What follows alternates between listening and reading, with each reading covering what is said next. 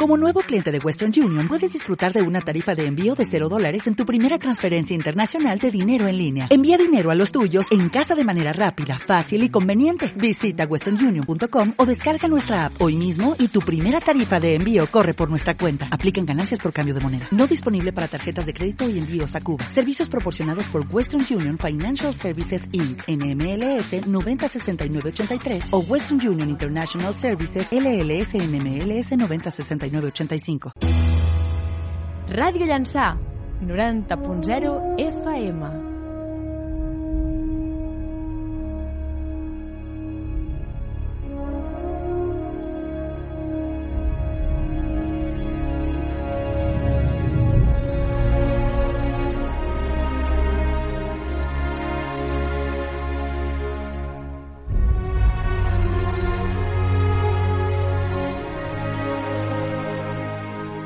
Buenas tardes, Daniel Sam.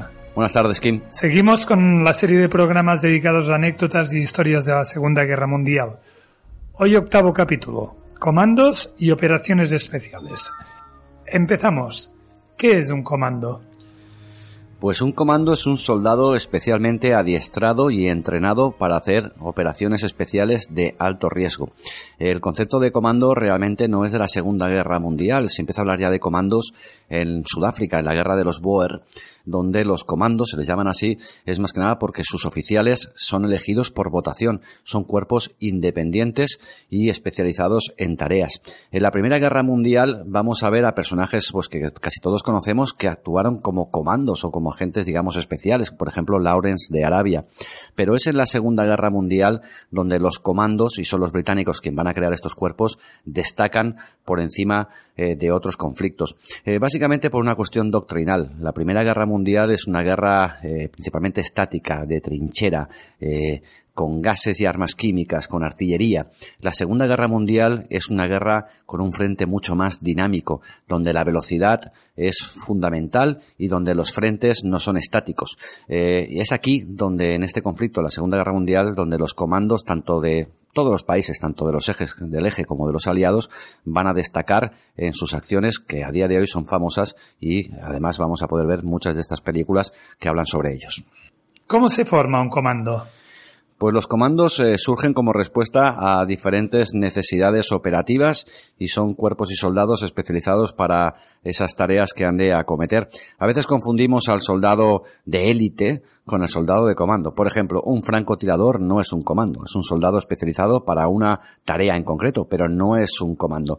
Son los británicos los que van a crear los primeros cuerpos de comandos que están eh, pensados principalmente para tareas de sabotaje o de destrucción. Son eh, soldados que están entrenados específicamente para misiones eh, arriesgadas en las cuales pequeños grupos se han de infiltrar normalmente en territorio enemigo, hacer una acción muy concreta y después eh, salir de ella.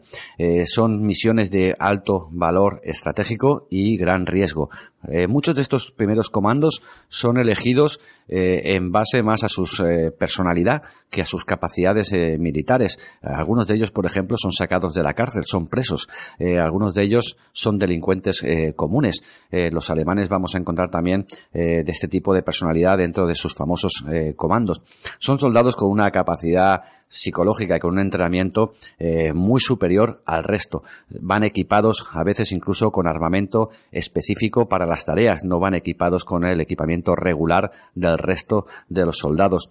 Eh, está más alejado también de la visión que tenemos a veces del comando, soldado de operación especial, con el Rambo o con el James Bond que podemos ver hoy en día. No tiene nada que ver eh, con eso. Su principal virtud no es su fortaleza física o su habilidad tecnológica, es su capacidad de entrenamiento y y la valentía para poder hacer aquello que otro soldado regular eh, ni mucho menos está preparado. ¿Cuáles fueron los principales comandos que participaron en la Segunda Guerra Mundial? Pues eh, todos los países tuvieron comandos y grupos especializados en este tipo de misiones. Fueron los británicos los primeros en generar y crear este tipo de, de soldado o de cuerpo con las SAS, que perduran a día de hoy, o en el desierto con el Long Range Desert Patrol, que son cuerpos especializados para la lucha del desierto. Pero no solamente los británicos tenían evidentemente este tipo de soldado. Los estadounidenses tenían, por ejemplo, a los Rangers, que participaron en el desembarco de Normandía, el segundo regimiento en la toma famosa del Pont du eh, los eh, soviéticos crearon y tenían los Spetsnaz y los eh, alemanes que destacaron de forma pues muy notoria, pues tenían a los Fallschirmjägers, por ejemplo, a los paracaidistas, los llamados Diablos Verdes, y tenían a los Friedenthal, pues dirigidos por el que Winston Churchill llamó el hombre más peligroso de Europa, Otto Skorzeny. a veces hay un país que, tendemos a olvidar, pero los italianos también tenían sus propios soldados, digamos, de élite y hicieron algunas de las acciones más brillantes de la Segunda Guerra Mundial. Con lo cual, todos los países crearon eh, sus propios eh, cuerpos de comandos, de operaciones especiales, y eh, si alguno destacó por encima del resto, quizá fueron los británicos y también los alemanes. Nos has hablado de Otto Skorzeny. Amplíanos la historia de este personaje. Pues para cualquier aficionado de la Segunda Guerra Mundial es casi inevitable cuando pensamos en comandos o operaciones especiales no pensar en Otto Skorzeny, una de las figuras más famosas de la Segunda Guerra Mundial y eh, alguien considerado por Winston Churchill como el hombre más peligroso de Europa, alguien al cual eh, había que capturar o eliminar, aquello de vivo o muerto. Eh, Otto Skorzeny es curiosa su biografía, nace en Viena, no es eh, alemán, como tampoco lo era Hitler, que también nació en Austria, y desde el principio va a estudiar ingeniería, y va a alistarse posteriormente en las Waffen SS, en la rama armada de las SS. Es un nacionalsocialista convencido, lo fue desde su juventud hasta el último de, de, sus días. Es un soldado que recibe el encargo de crear y entrenar a los primeros comandos o operaciones especiales alemanes. Y va a destacar, ya que va a estar presente de una u otra manera en casi todas las grandes operaciones de especiales eh, en la Segunda Guerra Mundial por parte de Alemania. Eh, va a participar, aunque no de forma tan activa como él decía, en el rescate de Mussolini. Como sabéis, Mussolini fue capturado por los aliados y Adolf Hitler va a enviar eh, a, ese, a esa montaña donde estaba retenido Mussolini un comando o grupo especial para rescatarlo. Y lo van a conseguir. Realmente ahí, en este caso, eh, Otto no tuvo un papel tan activo como tuvo Student, pero sí que es cierto que por su fama se le atribuyó a él esta acción. De hecho, Adolf Hitler le gustaba mucho llamar a Otto Skorzeny que le contase una y otra vez el rescate de su amigo Benito Mussolini. Otra de las operaciones donde eh, Otto Skorzeny aquí sí va a participar de forma liderando la operación es en la operación Grave, en la batalla de las Ardenas. Eh, pongámonos en contexto, finales del 44, Alemania está teóricamente ya casi prácticamente derrotada, Adolf Hitler no piensa rendirse y planea la última gran ofensiva. Se va a enfrentar no por el este contra los soviéticos, contra quien los tiene muy, muy, muy, muy complicado, sino que se va a enfrentar a los británicos y estadounidenses en los bosques de las Ardenas. Es el último intento desesperado por romper la coalición que se enfrenta contra Alemania. Dentro de esta gran eh, ofensiva alemana está la Operación Grave, una operación de comandos especiales que está pensada para confundir a los estadounidenses, a los enemigos, haciéndolo como, pues eh, camuflando a un grupo de soldados como eh, estadounidenses, los va a vestir eh, como estadounidenses, hablan perfectamente el inglés, va a tener jeeps, van a modificar carros alemanes para que parezcan Sherman y lo que van a hacer estos soldados es infiltrarse en las líneas enemigas, cambiar las señales y generar una grandísima confusión. De hecho, empieza a correr la voz en cuanto empiezan a darse señales de que hay soldados alemanes infiltrados, de que la misión era matar a Eisenhower, al gran comandante de la, fuerza estadounidense, fuerza aliada, que en ese momento estaba en París eh, celebrando un cumpleaños. Eh, no es cierto, la misión no era matar a Eisenhower, sino generar una gran confusión y lo consiguieron. De hecho, el mismísimo Omar Bradley, general a cargo de la defensa en las Ardenas, eh, era una y otra vez entrevistado y preguntado y para que diese su identificación. Nadie sabía si el soldado que tenía al lado era alemán o era estadounidense. Tuvieron que ingeniarse varias ideas. Por ejemplo, se preguntaban entre los soldados quién era la novia de Mickey Mouse o qué, cuál había sido el mejor bateador del equipo de los Yankees. Era, intentaban eh, saber si el que había estado al lado era realmente estadounidense o no, porque todos hablaban de forma muy fluida el, eh, el inglés. Al final fueron capturados y muchos de ellos fueron fusilados. Y fueron capturados porque uno de los soldados que se infiltró en este grupo de comandos eh, había cogido la identidad de un soldado que eh, curiosamente había muerto hacía dos días antes en un bombardeo, con lo cual en el momento que suplió su identidad estaba vivo, pero en el momento que se infiltró ya estaba muerto. Eso hizo caer a todo el, todo el grupo. La operación Grave sí que es cierto que generó una gran confusión en las tropas, pero no consiguió el efecto final que se buscaba, que era eh, ralentizar la defensa en las Ardenas. Operaciones de Otto Skorzeny, pues fíjate, era un poco el bombero de Adolf Hitler. Eh, cuando los partisanos y el líder partisano yugoslavo, Tito, eh, quería tomar el, control en Yugoslavia y por lo tanto no apoyar a Alemania, eh, fue Otto Skorzeny también el encargado de capturar a Tito, de evitar que Yugoslavia cayera en manos aliadas o soviéticas. Lo mismo pasaba en Hungría, a la que un país dudaba sobre si debía aún seguir apoyando a Alemania o no, ese líder eh, se ponía en duda y se mandaba a Otto Skorzeny para su captura. Eh, posteriormente acabó la guerra y sobrevivió. En los juicios de Nuremberg fue acusado de crímenes de guerra, pero no se le encontró nada, ya que realmente no hizo masacres ni hizo ningún crimen de guerra. El único crimen de guerra por el que se le acusó fue por haberse puesto uniformes del enemigo en la operación Grave. Eh, y eso era insuficiente para poderlo meter en la cárcel. De hecho, un espía británico muy conocido, se llamaba el Conejo Blanco, salió en su defensa dijo que los británicos también se habían puesto trajes alemanes, con lo cual no era suficiente. A pesar de eso, eh, fue metido en un centro de desnazificación, pero huyó eh, aprovechando un apagón de la luz y acabó viniendo aquí, a España, donde vivió en Madrid y más que probablemente colaboró con la red Odessa para que muchos eh, nazis huyeran de Alemania hacia Sudamérica. Después eh, participó como espía aquí en España y finalmente murió de un cáncer de pulmón en Baleares. su muerte hasta la llegada a Viena fue todo un recorrido del féretro con un montón de gente nacionalsocialista apoyando. Fue todo un evento en Europa. Otto Skorzeny era el representante máximo del nacionalsocialismo vivo en aquella época. Hemos hablado de las operaciones especiales y comandos alemanes. ¿Nos podrías hablar de algún comando de operación especial de los aliados? Pues sí, los aliados también se destacaron por hacer eh, grandes operaciones especiales. Hoy en día en, los documentales, en YouTube, que es donde afortunada o desgraciadamente se divulga la Segunda Guerra Mundial, por ejemplo, vamos a ver una operación que fue realizada por noruegos, pero adiestrados y eh, ayudados por los servicios de espionaje eh, y los comandos británicos, que fue el ataque a la planta de agua pesada de Telemark. Es una operación que en muchos documentales vemos que dicen que ese ataque evitó que Alemania tuviese la bomba atómica. En primer lugar, no es cierto. Eh, Alemania no tuvo la bomba atómica por un montón de factores. No es cierto lo que vemos en muchos documentales de que gracias a ese ataque de los comandos, eh, Alemania no pudo tener la bomba. Pero sí que es verdad de que supuso un retraso y puso la puntilla un poco final al proyecto nuclear alemán, que siempre estuvo muy lejos de ser una realidad. Es un ataque que se realiza sobre una eh, estación de agua pesada en Noruega llamada la estación de Telemark. Es una estación donde se produce el agua pesada, un material fundamental para cualquier eh, producción de un arma nuclear.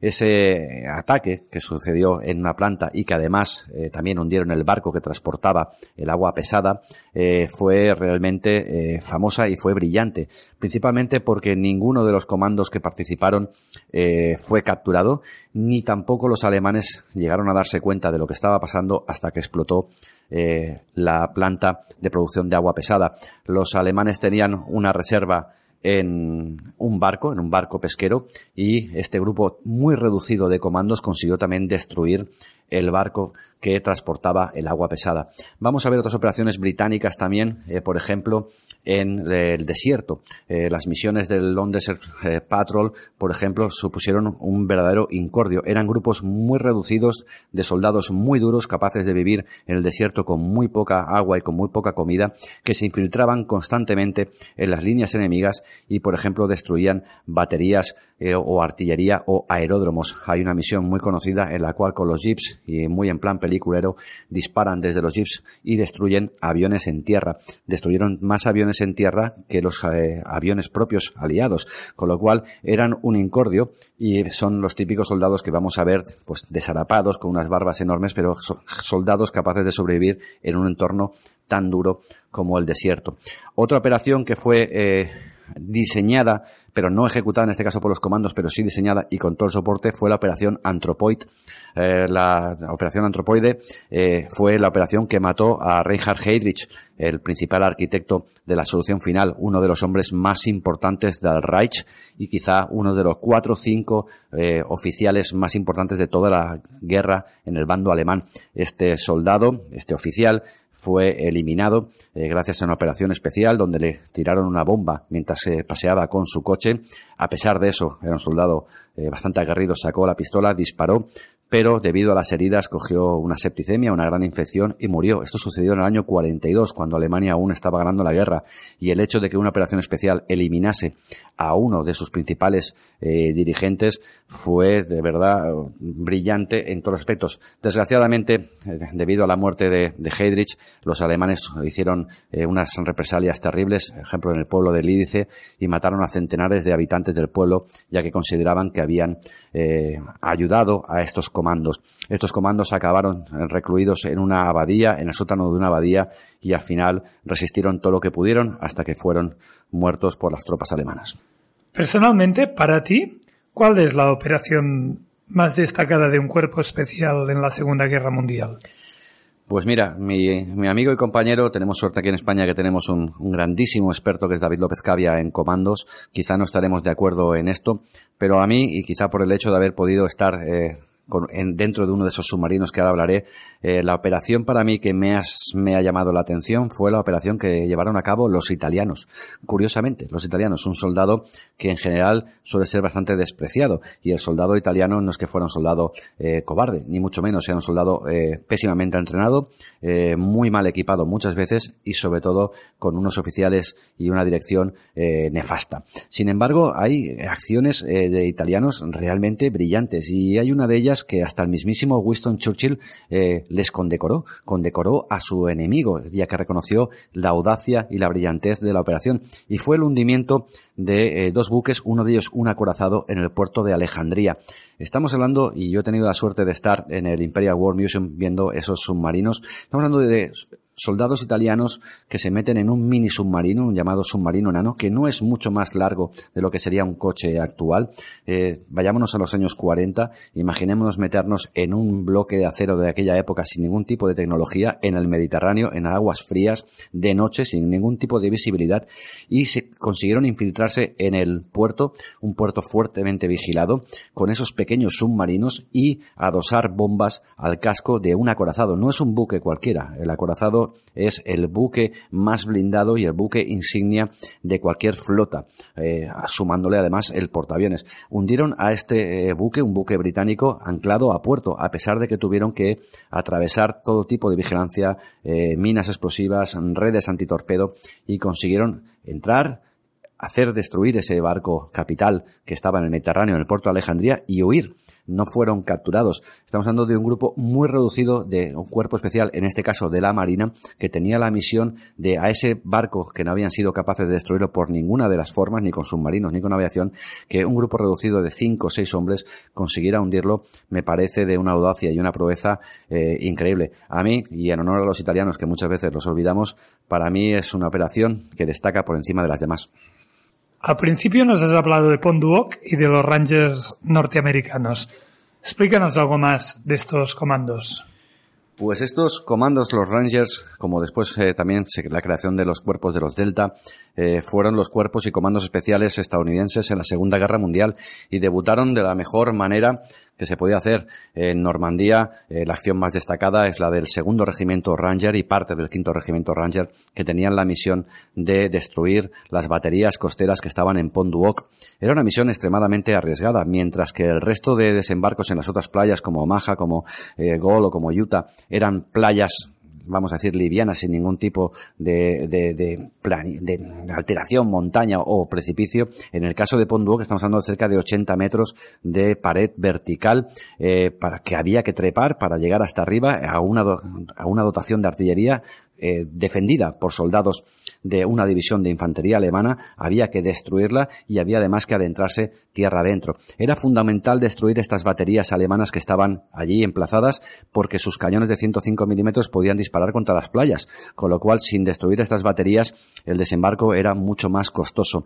Esta misión fue encargada al segundo regimiento de Rangers. Eh, la operación ya empezó mal, empezó mal porque en la noche se perdieron y acabaron desembarcando a cerca de un kilómetro de donde tenían que hacerlo. Tuvieron que andar bajo fuego enemigo hasta llegar a la pared, a ese gran acantilado y trepar esos cerca de 80-60 metros en algunas zonas de pared vertical. Desde arriba los alemanes les tiraron de todo, hasta piedras. Les disparaban, tiraban granadas y tiraban hasta piedras. Cuando llegaron arriba, y no llegaron todos, desgraciadamente para ellos, eh, la sorpresa fue mayúscula, ya que las baterías en principio, los cañones que debían estar allí y tenían que destruir, no estaban. Los alemanes los habían retirado y los habían metido tierra para adentro.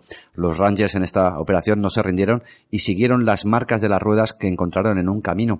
Eh, se metieron tierra adentro y finalmente encontraron a los cañones alemanes y los destruyeron. Esta operación, que es anterior al desembarco que empezó a las 6 de la mañana del día 6 de junio, eh, fue fundamental para que después eh, las lanchas de desembarco llegaran a la playa sin que esos cañones de 105 milímetros, que es un gran calibre, disparasen contra ellos. Con lo cual la segunda división Rangers se matriculó en esta operación. De los 225 soldados del segundo regimiento y parte del quinto regimiento que tomaron eh, parte en esta acción, solamente cerca de 90 sobrevivieron. Más de la mitad murieron en los dos primeros días del combate. Hasta aquí este octavo capítulo, Daniel Sam. Ah, ¿De qué nos hablarás en el próximo? Pues hablaremos del honor y la caballerosidad en la Segunda Guerra Mundial. A pesar de ser el conflicto más sangriento de la historia de la humanidad, vamos a encontrar muchos casos donde el honor y eh, la caballerosidad se impuso por encima de los horrores propios de la guerra. Muchas gracias, Daniel. Gracias a ti, Kim.